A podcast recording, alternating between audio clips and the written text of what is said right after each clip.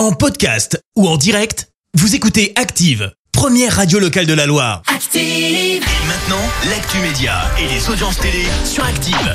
L'actu télé avec Clémence Dubois-Texoro. Qu'est-ce qui s'est passé hier dans notre télé? On jette un œil aux audiences. TF1 s'est imposé hier. Avec The Voice Kids qui a rassemblé près de 3 millions et demi de personnes, ça représente 18% de part d'audience.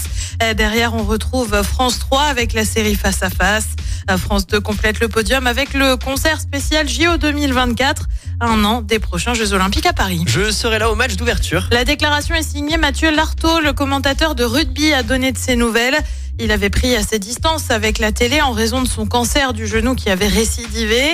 Il avait ensuite indiqué se faire amputer. Bien désormais, il prend la parole dans une interview au Parisien.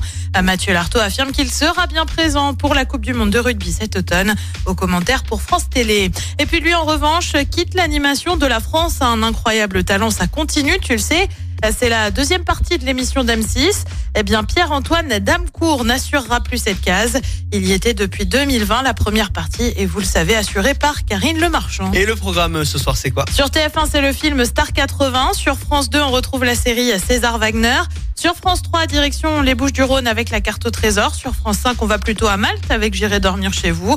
Et puis sur M6, comme tous les mercredis, c'est l'émission Les Traîtres.